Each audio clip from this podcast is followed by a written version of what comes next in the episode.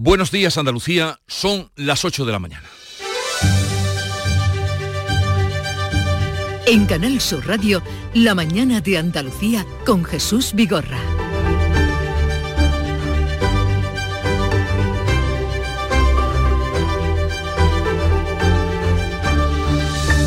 La noticia principal es que llueve en toda Andalucía y lo va a seguir haciendo en las próximas horas. Arranca así un fin de semana que se prevé tenso por las protestas del campo que hoy se van a repetir en su cuarto día de movilizaciones. La plataforma 6F, ajena a las organizaciones agrarias, ha convocado hoy concentraciones ante todas las subdelegaciones del Gobierno de España, a donde acudirán a pedir los permisos que hasta ahora nunca han pedido para las marchas de mañana sábado en las que junto a la plataforma del transporte pretenden llegar hasta la sede del PSOE en la calle Ferraz de Madrid.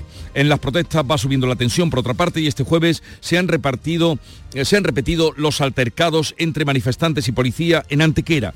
Son nueve los detenidos ya en Andalucía, 19 en todo el país. Fuera de Andalucía también ha habido enfrentamientos graves. En Badajoz ha resultado herido una, de una pedrada un guardia civil. El ministro Luis Planas ha convocado el miércoles a las grandes patronales de todos los sectores implicados una reunión en la que no estarán los grupos que están convocando estas protestas sorpresivas. Y por otra parte llegamos al fin de semana de carnaval en el que la movilidad será complicada por el temporal de lluvia y por el viento, las tractoradas de los agricultores y por si faltaba algo, la huelga de Renfe que recortará en un 30% los trenes en Andalucía. Una buena manera de disfrutarlo este fin de semana es, como no, seguir esta noche y hasta la madrugada la gran final del concurso de carnaval de Cádiz que, como siempre, les ofrecemos en Canal Sur Radio y Canal Sur Televisión. La mañana de Andalucía. Social Energy.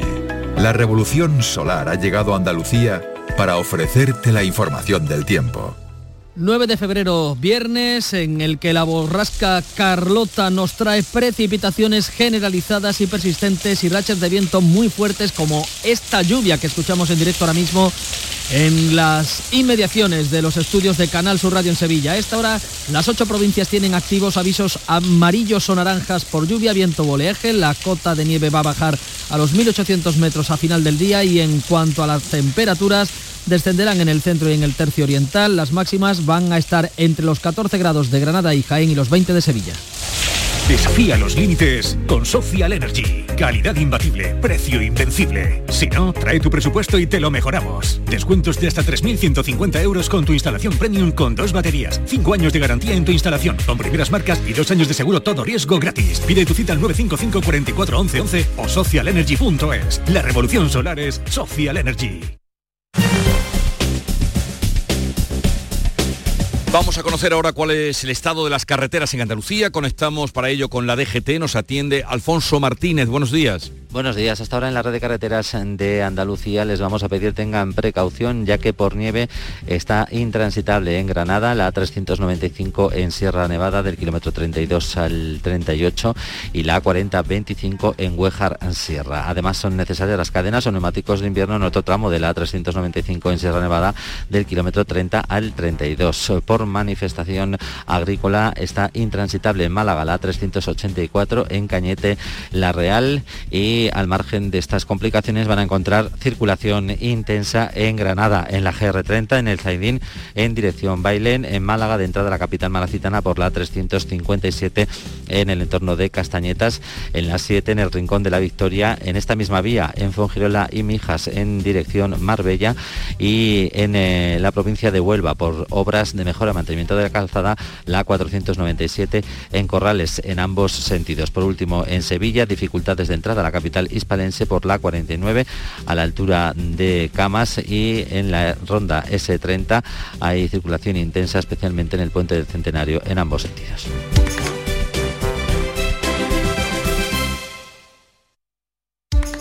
¿Te has fijado en los ricos? Nos referimos a esos ricos en sobremesas, en rayos de sol, en atardeceres, en calma. Ricos, riquísimos en risas, en buenos momentos Ricos en tranquilidad, en dejarse llevar. Cada viernes puedes ganar hasta 6 millones de euros con el cuponazo de la 11. Cuponazo de la 11. Ser rico en vivir. A todos los que jugáis a la 11, bien jugado. Juega responsablemente y solo si eres mayor de edad. En Canal Sur Radio, La mañana de Andalucía con Jesús Vigorra. Vamos a contarles la actualidad de este viernes 9 de febrero, en el que la borrasca Carlota ya se ha hecho notar, deja lluvias en Andalucía y fuertes rachas de viento que han obligado a suspender las conexiones marítimas en el estrecho. El viento mantiene en aviso naranja todo el litoral de Cádiz, Huelva y la provincia de Jaén, informa Manuel Pérez Alcázar. El resto de Andalucía tiene aviso amarillo por un temporal de viento que se está dejando sentir desde la pasada tarde. El litoral atlántico de Cádiz y Huelva eh, están en aviso naranja, además de la provincia de Jaén, por rachas de viento de hasta 80 kilómetros por hora. La lluvia llega a los 60 litros por metro cuadrado en las previsiones y las olas a 6 metros de altura. En Sevilla han cerrado de forma preventiva los parques y las instalaciones deportivas. Lo mismo ha hecho el patronato de la Alhambra con los bosques que rodean al entorno del monumento. Está lloviendo con intensidad en las provincias occidentales. En Huelva, en Aracena, hay acumulado ya 70 litros, eh, era esta misma madrugada, 64 en Almonaster La Real y en la provincia de Sevilla han caído 45 litros en Cazalla de la Sierra y casi 70 en el Castillo de las Guardas. En Galicia se han registrado ráfagas de viento huracanado de hasta 200 kilómetros por hora, hay incidencias generalizadas, 89 vuelos cancelados, 23 desviados, han caído árboles y ramas y han volado por los aires tejados y vallas. Como les contábamos, el fuerte temporal de viento ha obligado a suspender varios de los barcos que conectan Algeciras con Ceuta y Tánger, Ana Torregrosa. Pues ya Jesús, prácticamente todos, prácticamente la totalidad de las conexiones marítimas con el estrecho están suspendidas. En el puerto de Tarifa cancelados todos los enlaces con Tánger ciudad. En el de Algeciras no hay salidas de ferries en la línea con Tánger Med y están canceladas también todas las salidas Algeciras Ceuta, excepto el ferry Pasión por Formentera. Además se ha cerrado también por precaución el acceso sur al puerto de Algeciras. El fuerte viento está dificultando también las labores de extinción en el incendio forestal declarado en la Sierra de Enís, en Almería. María Jesús Recio, ¿cómo está la cosa? El fuego sigue devorando a esta hora Jesús la Sierra de Gador en Enís. El rugido del viento está complicando el trabajo del Infoca el sonido que nos han enviado desde el propio Infoca. Llevan en la zona desde la una de la madrugada con los bomberos del Poniente. Hay desplegados tres grupos de bomberos, dos camiones autobomba, un técnico de operaciones, un agente de medio ambiente y el subdirector del centro del Infoca en Almería. Las llamas se pueden ver todavía desde varios puntos de la ciudad, incluido desde Canal Sur. Desde la ventana vemos una franja de llamas en la montaña de cientos de metros. El viento va a continuar durante toda la jornada con rachas que pueden superar los 80 kilómetros por hora. Recordemos además que es el segundo incendio forestal que se ha declarado en Almería esta semana. El miércoles ardían, según las primeras estimaciones, 7 hectáreas de terreno en Sierra Cabrera, en Turré, esta vez en el levante de la provincia pues ya ven, las contradicciones del día o cotidianas, el incendio en Enís y el agua que tanto celebramos. Cuarto día de protestas del campo. En Andalucía las tractoradas han vuelto a provocar cortes en las carreteras, altercados con la policía en Antequera y dos detenidos en Vícar, Almería. Hoy hay convocadas concentraciones ante las subdelegaciones del gobierno en todas las provincias para calentar la tractorada prevista para mañana sobre Madrid. En la provincia de Málaga ya han comenzado los cortes en la A3 384. Este jueves los tractores cortaban por segundo día la A92 y unos 200 agricultores bloqueaban el centro logístico de Mercadona en Antequera, donde se repetían los altercados con la policía. En Vícar, en Almería, han sido detenidos dos agricultores, con lo cual ya sumamos nueve detenidos en Andalucía desde, desde que comenzaron las protestas, 19 en todo el país. Los agricultores ajenos a las organizaciones profesionales tienen previsto mantener la tensión al menos todo el mes. Seguimos con ganas de seguir manifestándonos. Tienen ellos instrucciones que no han comunicado, que tienen instrucciones de pararnos en seco. Pararnos en seco. No quieren ni un tractor en la calle. Lo que hay que hacer es seguir con los tractores en la calle.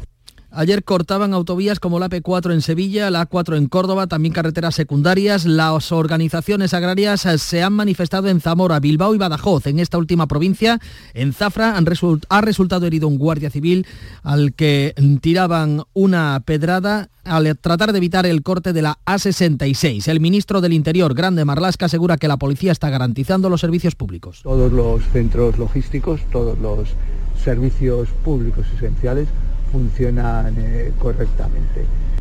El presidente de la Junta, Juanma Moreno, comparte los motivos de las protestas, pero condena las acciones violentas. Lo que hay que evitar es que una minoría, pues al final reviente pues, un, un movimiento, en este caso de agricultores y ganaderos, que lo están pasando francamente mal en el conjunto de Europa y en el conjunto de España y Andalucía. El ministro de Agricultura ha convocado el próximo miércoles a los representantes de todos los eslabones de la cadena alimentaria. Luis Planas dice que defenderá en el Consejo de la Unión Europea del 26 de febrero la simplificación de la PAC y la reciprocidad en las exigencias a productos de terceros países. Y un producto prohibido para el productor europeo tiene que estar también prohibido para cualquier producto que se importe. ¿Significa eso un cierre de fronteras? No.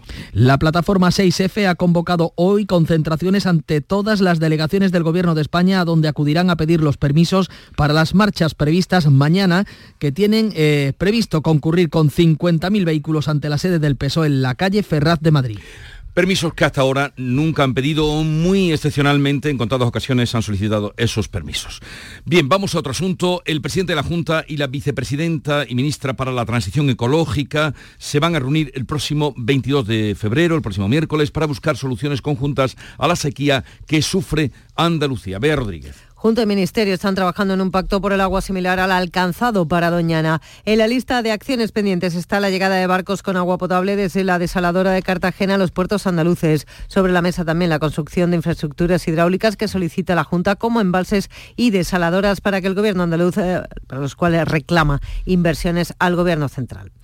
Huelga en Renfe por si algo faltaba. La compañía operará hoy solo 186 trenes para cubrir los servicios mínimos de media y larga distancia en Andalucía. Son 113 trenes de media distancia y 73 de larga con origen o destino en Andalucía, algo más del 70% de las líneas que a diario prestan servicio de transporte de viajeros o mercancías en nuestra comunidad. Se han cancelado un centenar de conexiones, por lo tanto, con Madrid y entre las diferentes capitales andaluzas. La anulación o cambio de billete puede realizar en todos los canales de venta de Renfe.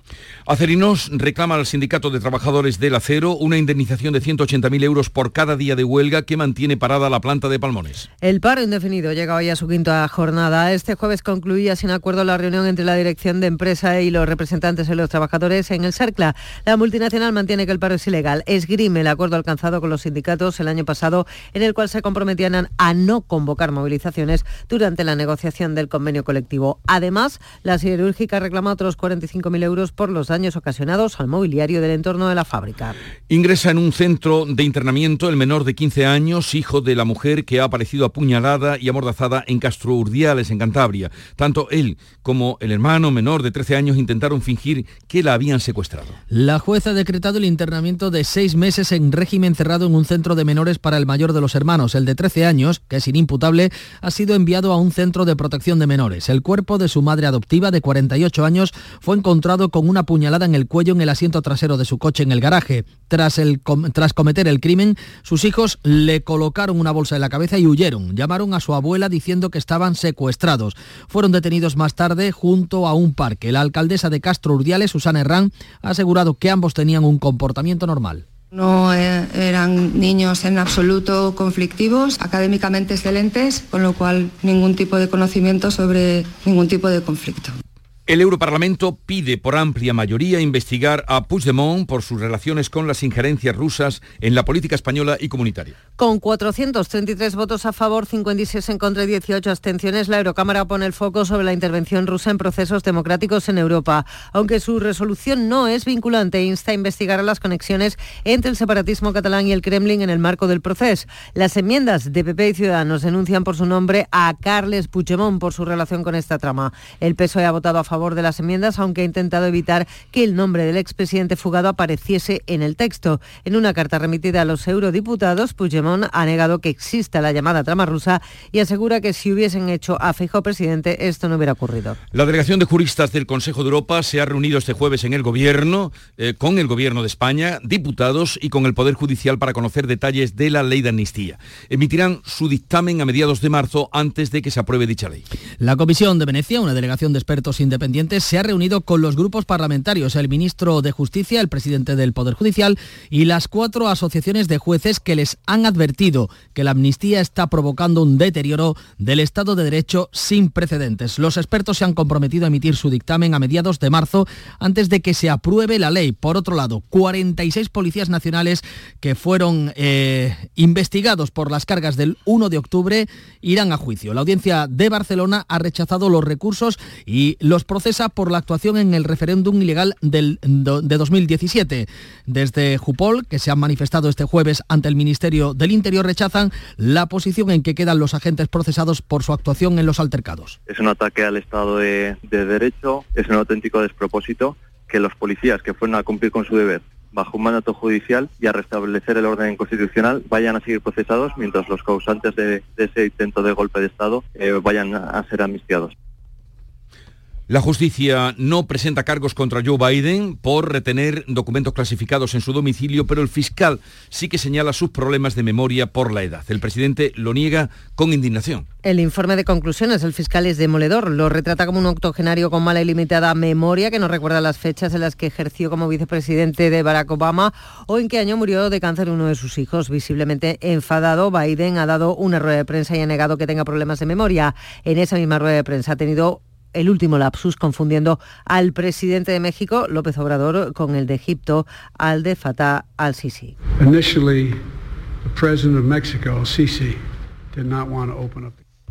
Este programa, La Mañana de Andalucía, está de enhorabuena por el premio que la Academia de la Radio ha concedido a Jesús Vigorra. Enhorabuena, Jesús. Será distinguido con el premio Jesús Quintero, que reconoce la trayectoria tanto en la radio como en la televisión. Y esta tarde, a partir de las 8, el Canal Sur Radio y Canal Sur Televisión, como todos los años, ofrecerán la final del concurso del Carnaval de Cádiz, una final que cuenta con 15 agrupaciones, cuatro coros, cuatro comparsas, cuatro chirigotas y tres cuartetos. La final del Carnaval de Cádiz te invitamos a vivirla en Canal Sur Radio. Disfruta del concurso de agrupaciones del Carnaval de Cádiz con tu programa de referencia, Carnaval Sur. Este viernes la final desde las 8 de la tarde con Fernando Pérez, Ana Candón y todo el equipo de Carnaval Sur en Canal Sur Radio. Síguenos también en digital a través de nuestra aplicación móvil, nuestra web y por nuestra plataforma Canal Sur Más. Desde Cádiz para Andalucía, España y la humanidad, muy buenas noches, buena gente. Contigo somos más Canal Sur Radio. Contigo somos más Andalucía. Con Superbiazón he conseguido mejor cosecha aplicando un 40% menos de nitrato en mi trigo. Superbiazón, el bioestimulante con fijación de nitrógeno que te ofrece la máxima rentabilidad de tu cereal. Fertinagro Biotech. Más información en supervia.es. Buenos días. En el sorteo del cupón diario celebrado ayer, el número premiado ha sido 68.740 68740. Serie 13. Hoy, como cada día, hay un vendedor muy cerca de ti repartiendo ilusión. Disfruta del día. Y ya sabes, a todos los que jugáis a la 11, bien jugado. Este año con Superbiazón hemos mejorado el rendimiento del cereal, reduciendo el gasto en urea. Superbiazón, el bioestimulante con fijación de nitrógeno que te ofrece la máxima rentabilidad de tu cereal. Fertinagro Biotech. Más información en supervia.es. Vamos ahora a dar cuenta de las noticias más destacadas, más llamativas del día. Nuria Durán, ¿qué has encontrado? En el país, Arabia Saudí ficha al científico español Fernando Maestre, uno de los más citados del mundo. Es experto en desertificación y se va porque no puede más con la burocracia las dificultades del día a día, la falta de personal estable, la necesidad de pedir proyectos de financiación continuamente y el papeleo absurdo. Es catedrático en la Universidad de Alicante y se va a esta eh, Universidad de Arabia Saudí que está en medio del desierto. Sus recursos son inmensos.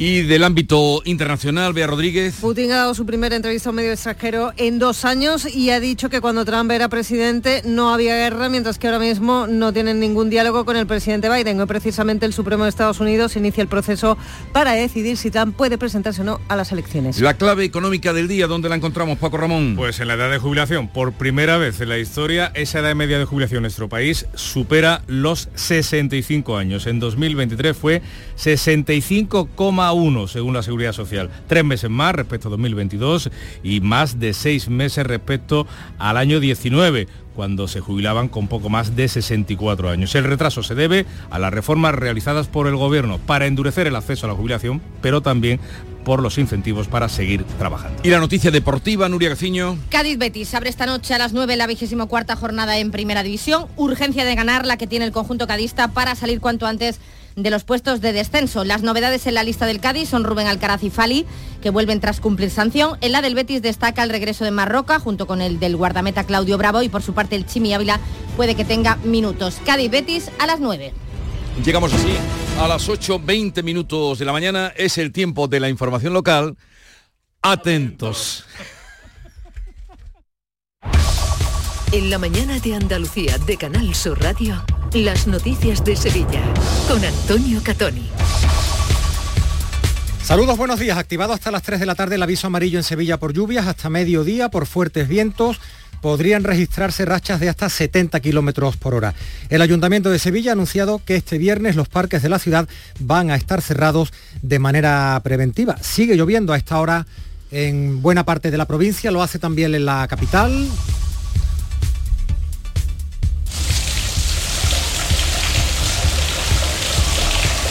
Han caído 70 litros en el Castillo de las Guardas desde la tarde de ayer, importante esa lluvia, también 52 en el embalse de la Minilla, unas lluvias que podrían repercutir en las movilizaciones que los agricultores mantienen desde el martes. Lo que sabemos es que a esta hora de la mañana se están organizando, pero ya sabemos que son movilizaciones, cortes de carretera espontáneos, por tanto, la incertidumbre y atentos a lo que pueda ocurrir en este cuarto día de movilizaciones. El tráfico a esta hora de la mañana, ¿qué incidencias tenemos? María José Molina, buenos días. Buenos días, Javier. Pues a esta hora les contamos un accidente ocurrido poco antes de las 8 de la mañana en la avenida Alcalde Manuel del Valle, una salida de vía en la que se han visto implicados dos vehículos. Uno de ellos ha quedado volcado sobre la vía y una mujer permanece atrapada dentro. Otros ciudadanos son los que están tratando de rescatarla en este momento mientras llegan bomberos policía local. También hay un accidente en la carretera de su eminencia, no está provocando retenciones y desconocemos de momento más detalles eh, sobre el mismo. En cuanto al tráfico, a esta hora cuatro kilómetros de retenciones en la entrada por la carretera de Utrera, un kilómetro en la entrada por la carretera de Coria y un kilómetro por la carretera de Mairena. Hay dos kilómetros en el puente del Centenario sentido Cádiz y cuatro kilómetros en la bajada a la altura de la salida hacia la A4. Llueve sobre Sevilla, gracias María José. Tenemos a esta hora 13 grados, realiza Juanjo González. Sol Renovables les ofrece el tiempo. Expertos en instalaciones solares y energías renovables para su vivienda o negocio. Enchúfate al sol. www.solrenovables.com Decíamos que la Agencia Estatal de Meteorología mantiene activado desde esta medianoche el aviso amarillo por lluvia y viento en buena parte de la provincia ante la llegada de la borrasca Carlota. Hasta mediodía podrían registrarse rachas de viento de hasta 70 kilómetros por hora. Están cerrados los parques de, Sevilla de la capital de manera preventiva. Los avisos amarillos se van a ir desactivando a lo largo del día a mediodía por lluvias, a las 3 de la tarde ya por, por vientos, en fin, pero hay que estar muy atentos sobre todo por cómo afecta al tráfico. Y unas lluvias que podrían también repercutir en las movilizaciones que los agricultores mantienen desde el martes. Ayer ha habido cortes importantes con retenciones en la A92 en ambos sentidos, a la altura de Araal, también en la Nacional Cuarta en Los Palacios, en la AP4 en Lebrija, además de los accesos de las cabezas de San Juan, donde la Guardia Civil trataba de impedir que los agricultores accedieran a esta vía, a la AP4, para cortarla. Hubo cortes intermitentes. Agricultores como Juan Sánchez es un productor del Bajo Guadalquivir que ponen a la PAC en el centro de los problemas que tienen. Es un auténtico desastre para la agricultura. Es la destrucción de la agricultura, porque con las medidas que han puesto ambientales es imposible cultivar. Nos han quitado todos los sistemas de producción, entonces no podemos producir. Si no podemos producir y tenemos que competir encima con países donde no tienen ningún problema de esto que yo estoy contando, pues no, es imposible.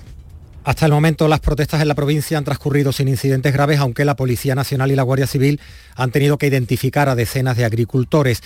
La situación, como viene siendo toda la semana, es imprevisible porque las protestas son espontáneas, no avisan, no están autorizadas.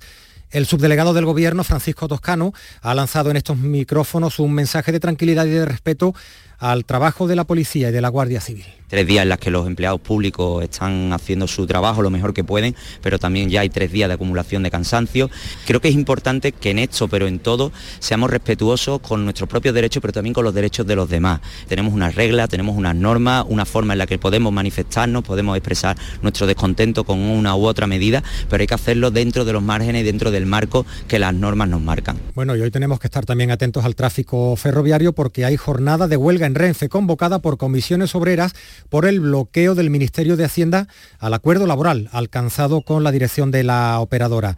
Hay servicios mínimos, por ejemplo, en larga distancia del 73%, también en media distancia, en cercanías, servicios mínimos del 75%, pero bueno, pueden afectar a la línea C1, a la C2, la C3, la C4 y también a la C5. Así que atentos. Y les contamos también que la consejera de Fomento, Rocío Díaz, ha anunciado que se ha adjudicado ya el contrato para la construcción del subtramo 1 de la línea 3 en la parte norte del metro de Sevilla, por lo que las obras van a comenzar pronto, previsiblemente en primavera, lo anunciaba ayer, lo adelantaba la consejera en un encuentro con Gaesco.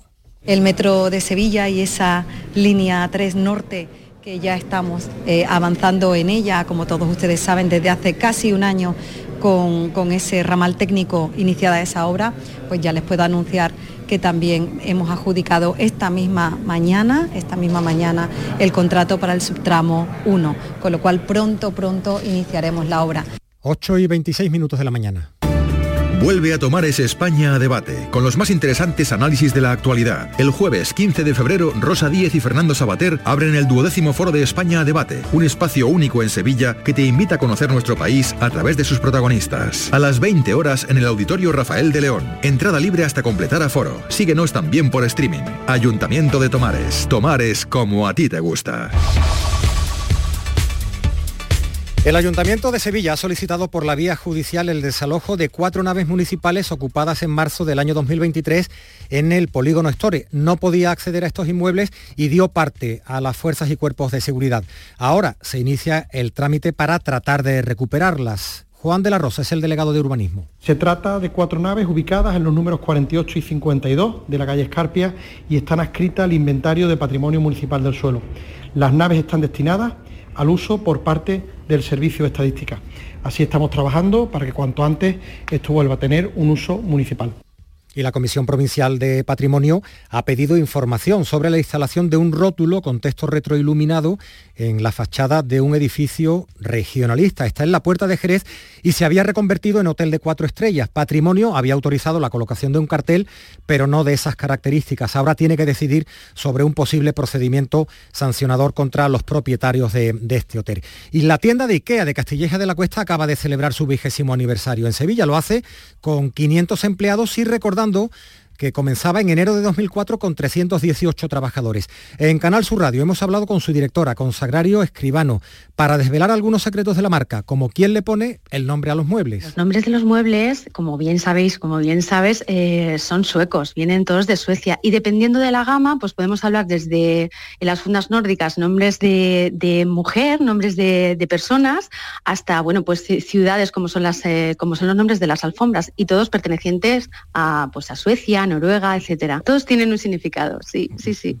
Y en Alcalá de Guadaira hemos podido visitar este jueves el Molino de la Mina. Es una construcción que data de la Baja Edad Media y que era muy desconocida porque se trata de un molino hipogeo. Eso quiere decir que es una bóveda subterránea, está enterrada. Estuvo funcionando hasta el año 1920 para moler el trigo.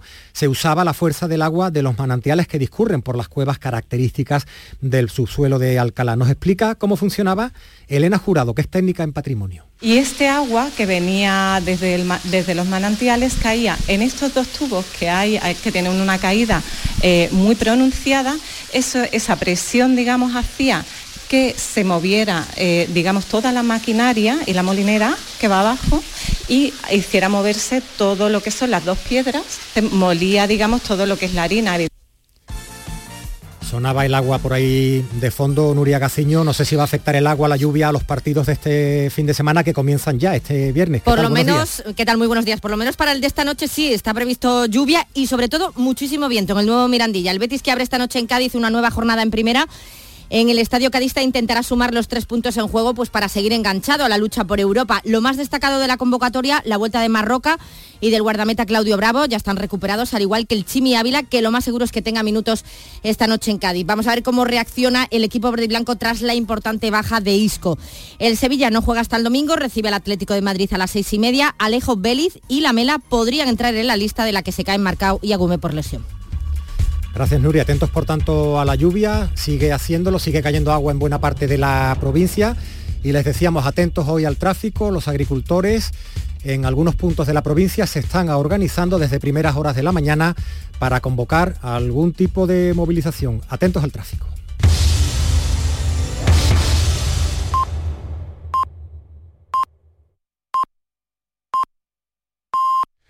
Andalucía son ya las ocho y media de la mañana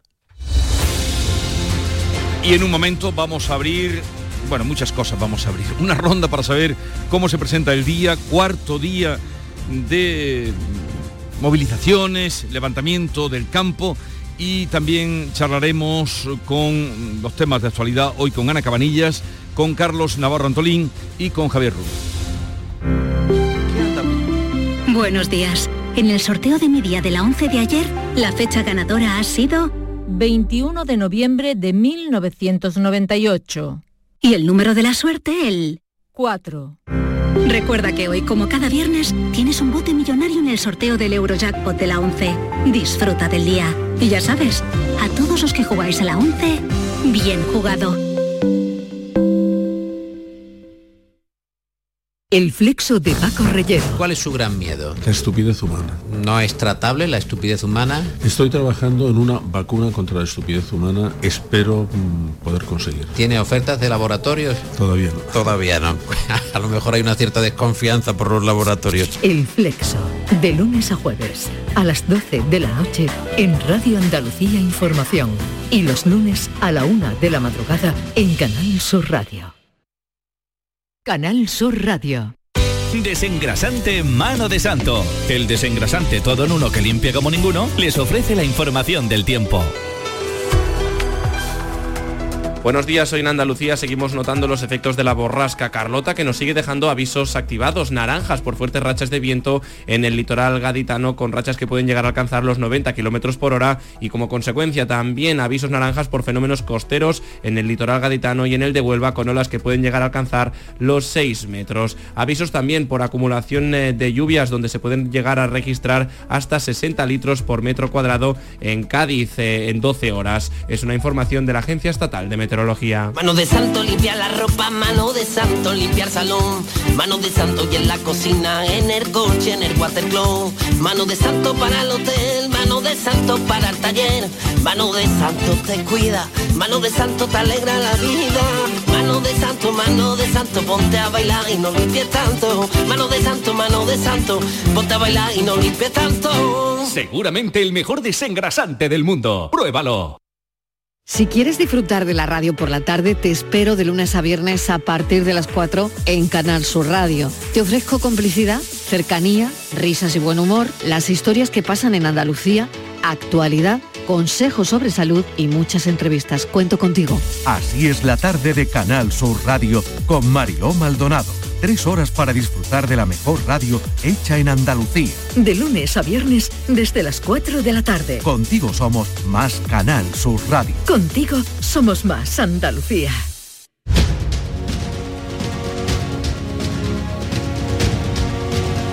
La mañana de Andalucía con Jesús Vigorra. Y esta mañana compartiremos eh, los temas de actualidad con Ana Cabanillas del Periódico de España. Buenos días, Ana. Buenos días, Jesús. Buenos días a todos. ¿Qué tal por Madrid? ¿Llueve? Muy bien, llueve, llueve, sí, es una alegría casi Pues- encontrarse las calles mojadas. Pues aquí también por tu tierra, Carlos Navarro Antolín, eh, subdirector del Diario de Sevilla, llega con su paraguas. Buenos días, Carlos. Muy buenos días. ¿Estás viendo? Hemos pasado una noche de escopeta y perro. Sí. Esos- esos- pero son de las buenas, que se repita mucho. Ojalá se repitiera. La escopeta, el perro y que la lluvia. Y la lluvia, claro. Cuidado, eh, que hay que tener mucho cuidado con todo. Y Javier, y Javier Rubio que ha llegado con su gabardina, la que le ha sacado brillito hoy. Eh, Javier, buenos Saquen la días. gabardina. Buenos días, buenos días.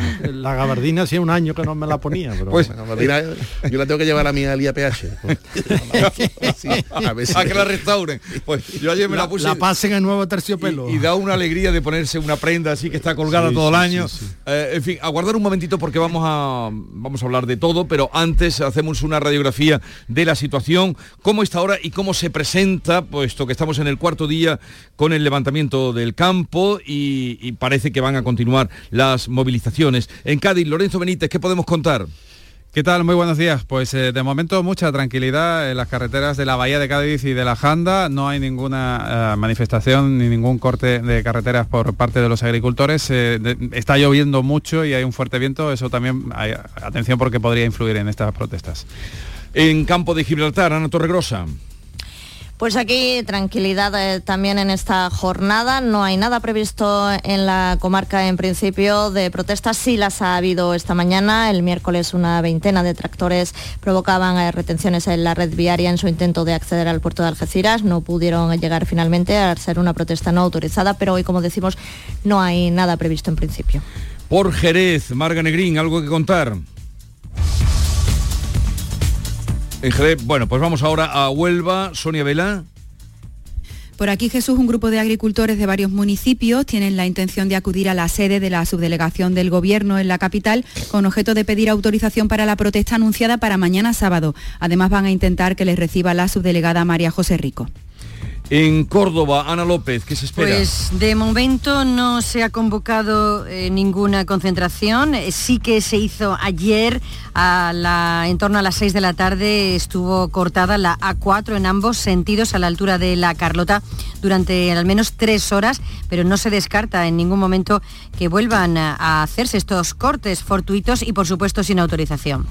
En Sevilla, Javier Moreno, ¿tenemos alguna incidencia? ¿Qué tal Jesús? Buenos días. Mira, de momento nada, los tractores no sabemos si tienen los motores arrancados, lo que sí sabemos es que están echando humo los grupos de WhatsApp, al menos los agricultores del Bajo Guadalquivir, nos dicen que va a haber algo, que se están organizando, pero claro, no nos avisan de dónde pueden producirse esos cortes de carretera y hacia, hacia dónde se van a desplazar. Como en el resto de lugares, como han contado los compañeros, seguramente la lluvia va a influir, habrá seguramente intentos de cortes de carretera, como, como ayer, que no lo consiguieron, no tuvieron éxito en la, en la AP4, se quedaron ahí en la parte de las cabezas, pero los grupos de WhatsApp se movilizan a ver qué pasa, Jesús. Por Málaga, Eduardo Ramos. Te queda justo en las puertas del centro logístico de Mercadona donde hay tranquilidad absoluta, no vemos ningún tractor, ningún manifestante. Sí hay cierta presencia tanto de la Policía Nacional como de la Guardia Civil que en distintas rotondas de esta localidad malagueña están pendientes por si pudiera pasar algo. Decíamos nada en esta mañana, aunque según también en los grupos de WhatsApp hemos visto que a partir de las 12 se está hablando de posibles concentraciones de tractoristas aquí en esta zona. Una jornada de ayer que fue muy intensa con cortes de carreteras parciales aquí en Antequera, la A92 y también otros puntos como en Fuente de Piedra y también sentido ganada. Además también se cortó la carretera A357 en Zalea por Pizarra. Esta mañana se vio una incidencia en Cañete la Real donde ha estado parcialmente cortada la A384 por la presencia de tractoristas, pero una mañana muy tranquila la que llevamos aquí en Antequera. Y por Jaén, Alfonso Miranda. Los agricultores de Jaén están convocados, eso sí, por WhatsApp a una posible concentración esta mañana ante la subdelegación de gobierno. Hoy no está en la mañana como para echarse a la carretera con fuertes rachas de viento y con ansiadas lluvias que ya han dejado hasta más de 20 litros de agua por metro cuadrado. Eso sí, a las 10 de la mañana las organizaciones UPA, COA, Jasaja y cooperativas van a explicar los motivos por los que han convocado la gran movilización para la semana que viene, el día 14 en Guarromán, cuando tienen previsto cortar el tráfico en la A4 en ambos sentidos. ¿Sabemos algo en Granada, Susana Escudero? Hemos hablado hace unos minutos con los agricultores y nos han dicho que hasta las 10 de la mañana no van a decidir sobre las movilizaciones previstas para hoy viernes. Quieren personarse a la subdelegación del gobierno, pero en principio sería sin vehículos y a pie. La intención nos dicen que es registrar un escrito en el que denuncian que las cargas policiales, sobre todo las que hubo aquí en la provincia de Granada el miércoles a la 92 en Santa Fe, fueron desmedidas. Y concluimos en Almería, María Jesús Recio. ¿Algo que Nos- contar? Los agricultores tienen previsto concentrarse a las puertas de la subdelegación del Gobierno, no han concretado todavía la hora, quieren denunciar lo que califican de represión policial que a su juicio están sufriendo con sus protestas, sobre todo son agricultores de la comarca del norte de la provincia de Los Vélez. Ayer se trasladaron a la Puebla de Don Fadrique. En el poniente hubo protestas, cortes de carreteras, dos detenidos. No descartan tampoco, aunque no han dado datos de hora ni lugar, concentrarse de nuevo en esta zona de la ciudad, de la provincia. ¿Y el fuego de Enís, en la sierra de Enís, cómo está? Pues seguimos pendientes, de momento sigue trabajando el Infoca, no hay novedades, pero sigue ardiendo esa sierra de Gádor en esa zona de Nis, el viento sopla con fuerza y sigue complicando las tareas de extinción en la que trabaja el Infoca, arropado también por los bomberos del Poniente. Pues así están las cosas a esta hora de la mañana. No, Jesús, vamos a acabar la ronda contigo, ¿no? Tú tienes algo que decir, ¿no? ¿Hay alguna novedad? Yo creo que sí, ¿no? Hay que darte la enhorabuena. Distinguido público, nunca mejor dicho, buenas tardes. Algún día tenemos que averiguar si eh, Jesús y yo merecemos este nombre. Ah, a mi madre le gusta muchísimo. A, a la mía tanto que mi madre se llama María, mi padre José es y yo Jesús. Ah, así se... Sí, sí, Nos falta el pesebre. En tu casa teníais el En este Belén. momento de pesebre la cosa está regular. Eso fue de una tarde Belén que estuvo hecho. por aquí eh, mi querido y admirado Jesús Quintero y, y quizá del premio este que ha tenido a bien eh, concederme el- la Academia de Radio y Televisión. Me lo comunicaban ayer justamente al terminar el programa. Fue terminar el programa y recibí la llamada. Está pensionado, ¿no? Lo que más... No, no tiene bolsa. Tiene. No tiene bolsa. No, no Es solo honorífico. Pero bueno, no con ese nombre ya... Con ya- ese nombre- ya- yo creo que ya está pagado. Ya, eh, Seguro. eh, hermano, ahí no trinca en Hacienda. Eh, no, no, no coge nada Hacienda ni yo tampoco. yo tampoco. Bueno, vamos a sacar la parte positiva. ¿sí? Esa parte positiva es el nombre de Jesús Quintero. Hacienda somos todos. Y, y- y, eh, son hay unos premios que tienen nombre de, de- se Enhorabuena, Luis del. Olmo y tal y entonces este año es el primero que dan el de Jesús Quintero y la verdad es que me hace Que, mucha que mucha mejor que inaugures tú ese, ese nombre. Pues está con muy bien. Ese premio con ese nombre. no eso cuando llegue cuando llegue lo entregan el día 18 de marzo ya, a una novena. Una maravilla. Enhorabuena. así es que Ana se hace en Madrid ya te avisaré por si eh, tienes a bien pasarte Enhorabuena, por sí, pues ya iremos por aquí. sí sí creo que allí sí que por lo menos El, hay di- un, el un cóctel. 18 ya es lunes de pasión, después del pregón de Semana Santa. al día siguiente del Sí, pregón sí, sí, sí. Ajá. O sea, ya metido en la semana de, Eh, en de la pasión. semana de pasión Uf, todo un Se- gozo. semana de pasión la que llevamos esta semana. Eh, una primera impresión de todo lo que se ha vivido esta semana. Nuestros compañeros estaban diciendo, parece que puede haber, que sí hay, han anunciado, el- el- en fin, la idea de irse adelante de las subdelegaciones del gobierno a pedir los permisos que hasta ahora no han pedido. Pero eh, hay movimiento en redes sociales, en WhatsApp, pero claro, como todo es sorpresivo, no sabemos qué va a pasar hoy, que nos depara el día de hoy. Pero ¿cómo estáis viviendo este levantamiento del campo? El, el- Bueno. el derecho de manifestación está regulado y hay que cumplir los trámites. Los, eh, los agricultores que se están organizando, por cierto, sin la presencia de los sindicatos de clase, pues como dice Unai Sordo, este, este señor, pues se trata de pequeños empresarios, bueno, tienen todo su derecho del mundo a ser pequeños empresarios y a manifestarse, pero hay que hacerlo de acuerdo con el proceso establecido, no de manera sorpresiva y por supuesto hay que evitar cualquier tipo de episodio vehemente, vamos a decirlo así. Lo que yo creo que por no, por ofrecer una perspectiva, bueno, pues yo creo que aquí hay una reticencia lógica, como se ve en otros sectores, aún más que necesario proceso de adaptación. Las circunstancias han cambiado. Yo oigo mucho esta semana el, lamento casi desgarrador de muchos de estos pequeños empresarios que tuvieron una tierra a sus abuelos, la tierra pasó a los padres y que ellos no se la van a poder pasar a su hijo. Bueno, pues, ¿qué podemos decir, por ejemplo, de la prensa de papel, ¿no? Que, que hoy día ya el papel pues, es un producto romántico, hemos tenido que transformarnos y estamos en ello, en un proceso de crisis por transformación digital. ¿Qué les vamos a decir a los señores del taxi? ¿Qué les han aparecido las plataformas? El mundo está en constante cambio, quizás muy rápido. ¿Qué le vamos a decir al sector de la banca? O sea, podremos ayudar, podremos comprender, podremos buscar medidas de adaptación, de transición, pero habrá en un momento dado, como todos, cada uno en su sector, decir qué tengo que hacer yo para adaptarme a un mundo cambiante y además cambiante de forma muy rápida. El mundo del contexto actual de hoy, la agricultura, pues probablemente no permita que los nietos vivan de la misma tierra que sus abuelos y que sus padres. Eso por ofrecer esa perspectiva y entiendo que las manifestaciones están cargadas de razón y de razones, pero el mundo no lo controlamos ni ellos ni nosotros. Al final hay que hacer una adaptación. Bueno, mm, vamos a ver. eh, ah, Yo creo que está en juego está en juego una cuestión que es muy importante como es la seguridad alimentaria y el abastecimiento garantizado a la población. Y eh, sí, efectivamente la agricultura eh, está viviendo o ha vivido o sigue en proceso de transformación. Esa transformación lo que está haciendo es expulsar, vamos a decirlo claramente, va a expulsar de la- del medio agrícola, del de la producción de, la- de- de las tierras, aunque sigan teniendo la propiedad, a pequeños agricultores. Ese proceso de la eh, industrialización o la no sé cómo definirlo, ¿no? Porque claro, eh, parece que es contradictorio con, el sector primario que se ha vivido en otro sitio, al final deja en manos de eh, grandes grupos inversores de, o, incluso de países extranjeros a los que les compramos el suministro alimentario. Eso, eh, Europa tiene que mm, sentarse y ver qué quiere hacer para garantizar que sus habitantes tengan acceso a los alimentos. Así, de duro. Y no dejarlo en manos de terceros que un día te pueden estrangular. mm, Bueno, no, iba, a, iba a decir la cadena productiva, no, lo que te estrangula directamente es que no te dan para comer. Ese es el, el meollo de la cuestión, yo creo. ¿no? Ahí es donde está el, el lío. Eh, claro, es, eh, eh, antes pues se podía vivir de una explotación agraria, mm, mal que bien, mm, bueno, se, se- se iba tirando y ahora pues no les da para tirar. Están trabajando a pérdida, están arruinados, están viviendo a base de crédito. Esa es la realidad de nuestro campo de cierto mm, tamaño productivo. Claro, aquí en Andalucía la cosa, o por lo menos en la Andalucía la baja, la cosa cambia mm, porque somos, tenemos, vamos, no tenemos, yo no soy terrateniente, pero eh, la distribución de la tierra siempre ha sido en latifundios, ¿no?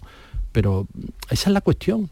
Y, los fondos de inversión están entrando en el campo, mm, pero claro, eh, la rentabilidad que deja una explotación agraria mm, mediana o pequeña, pues no da para vivir. Y esa es la Pero cuestión la que se está dilucidando. La mayoría de explotaciones, de todas formas, Jesús, son eh, pequeñas y medianas. O sea que el- lo de la entrada de fondos de Mm. inversión yo creo que ahora mismo es simbólica, por No, suerte. no, en el Lo aceite, sí- por ejemplo, en el olivar ha entrado, pero potente. lo que sí es interesante de lo que de lo que habla es este debate ¿no? de la soberanía alimentaria. Ahora a todos los políticos se les está llenando la boca con esto de la soberanía alimenta- alimentaria, ¿no? que no es otra cosa, sino que ser capaz de depender de ti mismo. Eh, claro.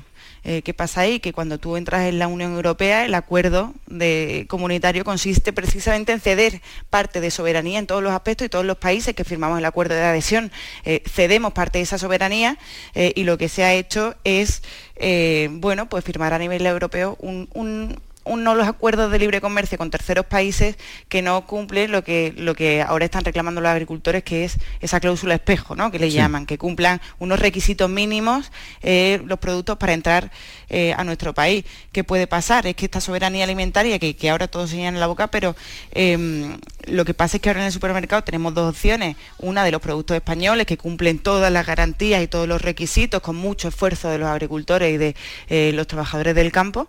y tenemos una opción barata pues que, que no tiene por qué cumplirlo, que no tiene por qué cumplirlo y, y- y esto es lo que sucede que al final llegará un día en que si esto sigue así, pues a lo mejor solo tenemos una opción.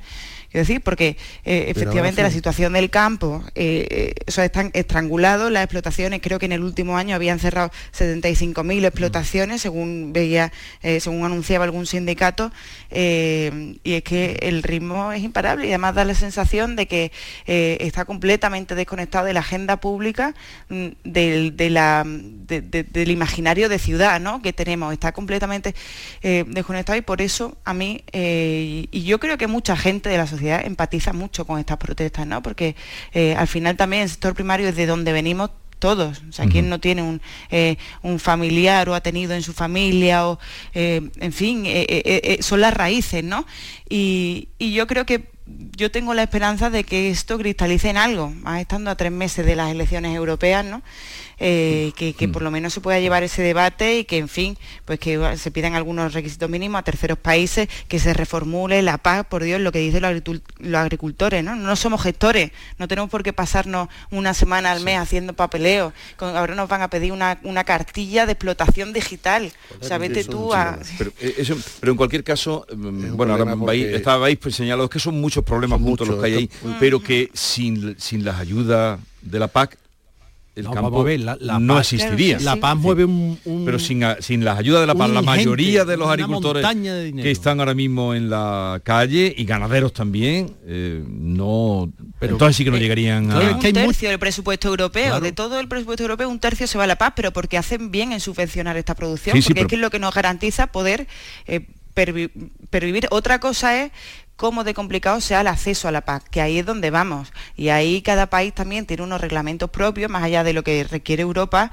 eh, y en España eh, hay requisitos que se piden que no hay en otros países siendo España además un, en fin, eh, un país donde tiene bastante producción agrícola. Con lo cual, ahí es donde otra- habría que otra mirar. queja recurrente de estos días no era solo la que se repetía, lo de la que la tierra del abuelo ya no se sirve al nieto, era que no tampoco se, eh, los agricultores vascos ayer en televisión que decían que ellos no querían subvenciones ni ayuda, querían que les dejaran trabajar con sus márgenes de beneficio, pero mire usted, es que eso ha cambiado.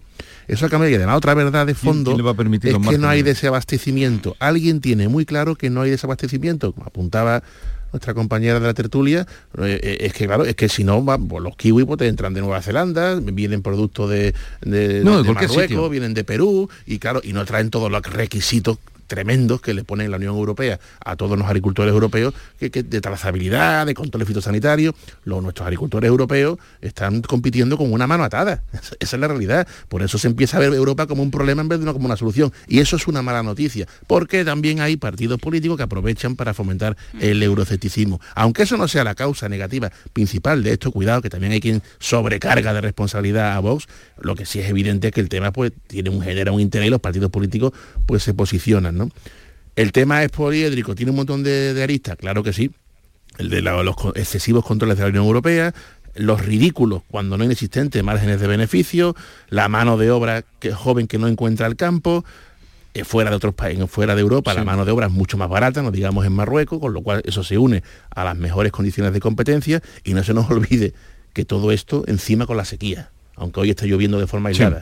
Entonces, claro, esto es un problema muy grave. Yo no sé si porque esté la cercanía de las elecciones europeas se podrán, a golpe de más subvenciones, de más ayuda, pues paliar algo que al final está en una transformación muy compleja y muy profunda, como otros sectores, insisto, como otros. Ya, pero es que la- las subvenciones, yo creo que eh, la cuestión, lo decías tú, de los agricultores vascos y lo dicen los agricultores, bueno, y aquí tenemos en Andalucía, en la agricultura de, mm, intensiva bajo plástico de Almería, ¿no? O sea, lo que quieren es mm, ganar dinero produciendo alimentos. Eso. Y la PAC, todo el enfoque de la PAC está pensado para que no produzcan. Y no se quejen. Para, exactamente, para apaciguar, para callarse. La bueno, social, a, ¿no? a usted le doy aquí un dinero, lo fijo a la población, que cada vez fijan menos población porque hay menos tarea que hacer, y con eso usted se, mm, se queda conforme y, tira para adelante y se calla. Ese es el enfoque, el enfoque medioambientalista que considera que todo debe ser naturaleza y que no mm, las tierras mm, en producción deben ir disminuyendo en vez de aumentando. Claro, escucha al agricultor y dice, oye, yo quiero sacarle el máximo rendimiento a mi- tierra. Pero eso con las actuales condiciones de la paz no se puede, no se produce. Porque te- la subvención va justamente por el- la superficie. Después están los desacoples y las modulaciones y todo eso, que es farragosísimo, que mm, hay que estudiar. mm, No, ahí, ahí son las, Claro. las grandes organizaciones agrarias son las que hacen, mm, Efectivamente. las que le traducen eso a los pequeños agricultores y ganaderos. no, ¿eh? sería Y- imposible. Y los que le negocian todo el papeleo, si no, no podrían, que van a poder. Entonces tú Eh, imagínate, pues en la ciudad, alguien que tiene un pequeño comercio, un pequeñito comercio que le ha dado de comer, tal, y de repente empiezan a echarle cargas burocráticas y que tiene que llevar un registro de cada día mm, si... No, pero eh, eso, eso ya han desaparecido, Javier. Le ponen los supermercados, mm, los grandes supermercados. Pero hay otra cosa que no sé quién ha dicho lo de, eh, me parece que era Ana o, o- o tú, que, que todo el mundo empatiza con esto. Sí, es hasta- otra cosa que hasta- extraña. hasta que- hasta que pero, se pasen de la raya, eh, es- sí, pero digo la empatización de los políticos en lugar de afrontar el problema, porque lo, de- lo de Cataluña, para mí, no sé, me parece un poco excesivo lo de recibirlos el presidente de la Generalitat. Bueno, es que a ver, a ver la, cederle sitios la para que bolsa de votos, la bolsa de votos independentista, ¿en qué sí, territorios pero- están? En donde en la Cataluña es de interior, ¿no? Sí, sí, Ah, sí, sí. y eh, los que se están manifestando, ¿de dónde vienen? No vienen de No, Barcelona. no vienen del área metropolitana de. Barcelona, de lo que no vienen de, de la Del Cataluña. Vallés como mínimo. No, de ahí para arriba. Pues de ahí para arriba. Entonces, Pero- tiene un componente. Pero esta político. empatización ahora de pronto, cuando la Úrsula von der Leyen no ha hablado, no le salía, no- nunca le hemos oído la palabra agricultura, ahora ha hablado eh, ya a punto de irse. Pero también a- anoche, por ejemplo, el ministro, que además este conoce, lo sabemos que es buen conocedor, eh, Luis Plana, anoche hablaba ya de, de corregir o intentar corregir cosas claro, en Bruselas. Se han dado pero- cuenta que se han pasado. Hombre, yo, yo creo que ahora mismo todo el mundo arrima el asco a la sardina, ¿no? O sea, de es que han salido todos los, los partidos, no hay ni uno que no haya, se haya solidarizado con el campo, haya dicho que tienen razón, claro, claro, pero es que aquí Pero- Luis Planas dice que van a intentar corregir, pero el PSOE, con el PP, con Ciudadanos y con Vox también están firmando eh, acuerdos de libre comercio en Europa para que puedan precisamente entrar esas mercancías. O sea, que deberán corregirse y a mí me parece bien que se tomen medidas. Pero yo también estoy empezando a percibir ya una vez que llevamos unos días de movilizaciones como eh, por parte del gobierno se está intentando achacar estas protestas eh, a la extrema derecha, que es el escudo ¿no? universal que ya sabemos que utilizan para casi todo. Eh, y a mí me parece un riesgo, o sea, yo creo que estas movilizaciones, una de las cosas que tienen más llamativas, ¿no? Es que ni siquiera en sus comienzos estuvieron respaldadas por organiza- organizaciones No, no. agrarias, ¿no? Que se han unido después. O sea, fue una cosa espontánea, autoorganizada y además efectiva. O sea, que da la sensación de que están bien organizados, que no responden a un patrón, ni siquiera organizaciones que puedan eh, alinearse con un partido, con otro. Pero ahora el principal riesgo que tienen es que se les politice. Quiero decir, que tanto unos como otros, ya vemos algunos miembros del gobierno, como Oscar Puente, que decía que si la extrema derecha, tal, eh, pero también tienen que evitar un poco ese abrazo del oso de PP y Vox. Decir, no, no, es que no, no respondemos a unas consignas políticas, lo que queremos son unos objetivos que puede cumplirlo casi cualquiera de ustedes en el Parlamento Europeo eh, y en el caso del Gobierno, hombre, pues sí que debería remangarse un poco y por lo menos mm, pues, pues, mm, dar lo mínimo o facilitar un poco Claro. eh, lo que es la burocracia aquí en España. Claro, el problema que tú dices, Ana, de, de la, que la protesta no esté organizada, que sea espontánea o casi espontánea, es que mm, tampoco sabemos cuál es la tabla de reivindicación. Es larguísima. Claro, pero de eso habrá ¿Hacia que, prior- habrá Eh, que priorizar. 20 puntos lo O sea, que tienen. cu- Cuando se sienten en la mesa, algún día se llegarán a sentar con el ministro o con la Comisión Europea o con quien sea, tendrán que priorizar y decir, mire usted, esto mm, es lo primero que queremos que se corrija. Porque, claro, mm, pedir la luna, mm, pues no te la van a dar. Tienes que ir a cosas que sean posibles, factibles. Y, y todavía no, no lo hemos visto. Claro, la tabla de reivindicación es tan extensa que cada partido político puede escoger lo que mejor le convenga. Y unos hablan mm, pues de la Agenda 2030 y del medioambientalismo radical y otros hablan de, De lo- de los precios. de lo que dejan entrar de países terceros y otros o- hablan o de la, cada- la cada- subida de los cada fitosanitarios. eh, Eso es como, como un buffet mm, barra libre y cada uno va cogiendo lo que a su ideario político le interesa. Lo mejor que nos puede ocurrir es que siga lloviendo. ¿eh? No, pues no, porque es que el contexto es el contexto es todavía peor con la sequía, casualmente, ¿no? Y eso es serio, ¿eh? Y, y el debate, la Unión Europea está dispuesta a restringir la entrada de productos con mucha más facilidad de que se producen y con mucho menos costos, que al fin y al cabo son la competencia de nuestro de nuestros agricultores. Cuando digo nuestro, digo todos los europeos. ¿Está dispuesta a levantar esa frontera, entre comillas? Yo creo que ahí está la clave. ¿eh? Bueno, no es levantar una frontera, ¿no? es Bueno, dar, mayor comillas, control y mayor figurado, ¿no? garantía. O- Exigirle lo Claro. mismo que se le exige lo mismo o flexibilizárselo a los nuestros. Y cuando digo nuestro, digo eh, toda Europa, ¿eh? porque esto no es problema de un solo país ni de un solo No, cultivo. pero Europa es muy exigente también, lo- los supermercados. Eso, ve tú allí a los invernaderos de Almería, que, que por no, cierto... no, me refiero- prácticamente pero no- pero no es la misma exigencia. Al otro lado del estrecho se les pide. Jesús, pero eh, Perú, Nueva Zelanda, Marruecos, No. no se les pide lo mismo. Están entrando productos con mucho menos costes de producción y con mucha más, mucho menos exigencias de controles fitosanitarios, de la trazabilidad. y claro, Y está dispuesto, que aquí están prohibidos, que allí se permiten Ah, y, ¿Está y dispuesta la Unión Europea a España. eso? Tampoco decía Javier las prioridades. Yo creo que esa es la primera prioridad, ¿no? Y que siga lloviendo, insisto. No, no, eso, esa es la primera eh, prioridad. eso alegraría a todo el mundo, pero además la cosa se puede complicar mucho porque a estas manifestaciones sorpresivas que vamos a ver eh, qué depara la marcha sobre Madrid de mañana, eh, que tienen anunciada. Eh, cuando vengan ahora las, las que empiezan las asociaciones agrarias, eh, UPA, eh. COA. No, no, ahora los ha dejado descolocados completamente. Los ha, los ha- golpe de- los ha orillado. golpe los de ha. Aquí el- la- las el protestas las ha vertebrado el WhatsApp y, las- y el, y el sufrimiento de problemas comunes, es evidente, ¿no? Y una rapidez, se han todo el mundo estaba conectado porque todo el mundo está sufriendo el mismo problema o los mismos problemas. Y, y luego vendrán los ganaderos. Y no hay ni sindicatos ni había organizaciones de momento. Es el No, que también la primario. salida de... No, estoy diciendo, no, es que son pequeños empresarios. La- salida de No Unai Sordo- No tienen derecho a protestar. Ah, como son pequeños empresarios los demonizamos. Claro, es que ese es el problema, ¿eh? Empresarios que les cuesta muchísimo, autónomos, eh, pequeños empresarios. Pues no, no- no tienen dere- no deben tener derecho. Bien, eh, bueno, eh, algo más antes de... Vamos a seguir seguro con este asunto, a ver qué nos No, depara el día. Yo lo que digo es eso, que cuidado con las protestas porque llega un momento en el que la gente se cansa. No, cansarse, ciudad- no, no hay quien ¿Eh? aguante eso. No, no, no digo ellos de protestar. La gente de- La gente que mm, sufre los cortes de carretera, los- las molestias, no ha habido desabastecimiento. Bueno, Bueno, va a ver.